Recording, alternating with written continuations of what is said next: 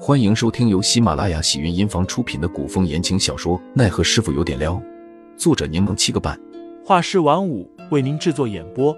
一场古言爱情、官场恩怨的大戏即将上演，欢迎订阅收听。第一百一十六章是谁想死下？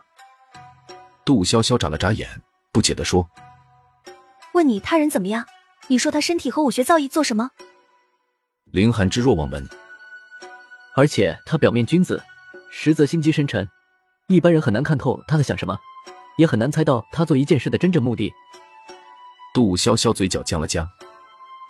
我怎么感觉你不太喜欢他？以前你只是嘴巴毒而已，怎么现在还感觉有点刻薄？凌寒冷哼，我不过说两句实话，倒显得我刻薄了。杜潇潇觉得凌寒肯定还因为上午自己砸他的事生着气，所以说话才这般阴阳怪气。算了，我不跟你废话了。杜潇潇这才直入主题，结果嘴巴一秃噜说快了。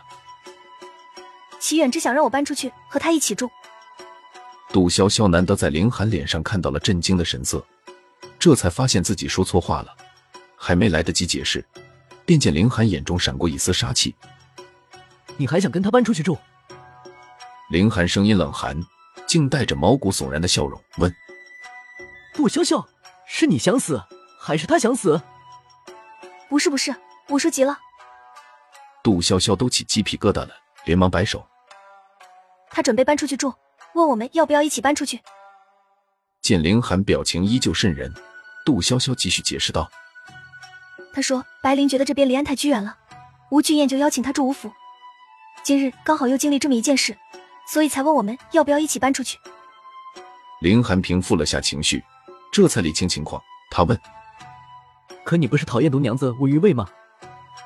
齐远之说，于伟现在跟他爸一起住在武宅，杜潇潇说吴府与桃花斋差不多大，但是就吴俊彦一人住，地方也宽敞。齐远之说，如果我们要去的话，他和吴俊彦说一声就成。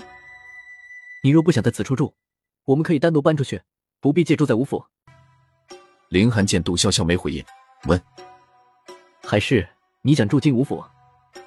杜潇潇其实宁愿单独出去租房子住，只是吴俊彦与张启忠交往颇深，而且齐远志今日无意间说，吴府平日里都很清静，只有张启忠会偶尔会来吴府。我无所谓，但出去找房子也比较麻烦，不如我们先住进吴府，说到时候觉得过意不去或者不方便，再搬出去也不迟。林寒盯着杜潇潇沉默半晌，最终点了点头。你想去住，我便陪你过去吧。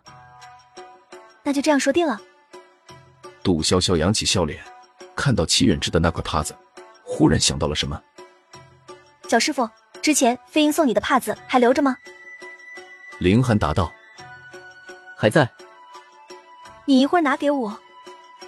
杜潇潇叹息了声，说我想了一下，虽然那帕子也没说有什么特殊含义，但今日之事倒是提醒了我，这帕子咱们还是还回去的好。：“林寒心情危急。哦为何？我本想将你那一块还他便好，可忽然想起，你还将我那块粉色帕子拿去了。”杜潇潇瞪了眼林寒，你之前已经拒绝过他一次，我再单独将你那块帕子退回去，未免有伤他颜面，索性一起还给他算了。哦，林寒漫不经心的应了声。杜潇潇不满的踢了林寒一脚。你别揣着明白装糊涂，你不是不知道飞鹰对你感情不纯，这帕子又是他送的，而他现在可是官夫人，我不想你惹上什么麻烦，更不喜欢你被有夫之妇惦记，日后再被他人重伤。林寒心情更好了，起身道。那我这就去来。林寒取了帕子回来的时候，正听见杜潇潇与小峰说话，交代他记得帮齐远之的帕子清洗干净，等晾干了明日送还回去。林寒嘴角微微扬起，心中所有的阴霾一扫而空。第二天，关学院与桃园就忙活了起来。陈云斌听说杜潇潇也要走，忙追到桃园询问情况。小峰正在收拾行李，杜潇潇好不容易睡个午觉，就被陈云斌闯进来吵醒了。潇潇，我听齐兄说你也要走，陈云斌掀开帷幔，见杜潇潇卧在美人榻里，只好又退了出去，隔着帷幔问道你为何也要走啊？听众老爷们，本集已播讲完毕，欢迎订阅专辑，投喂月票支持我，我们下集再见。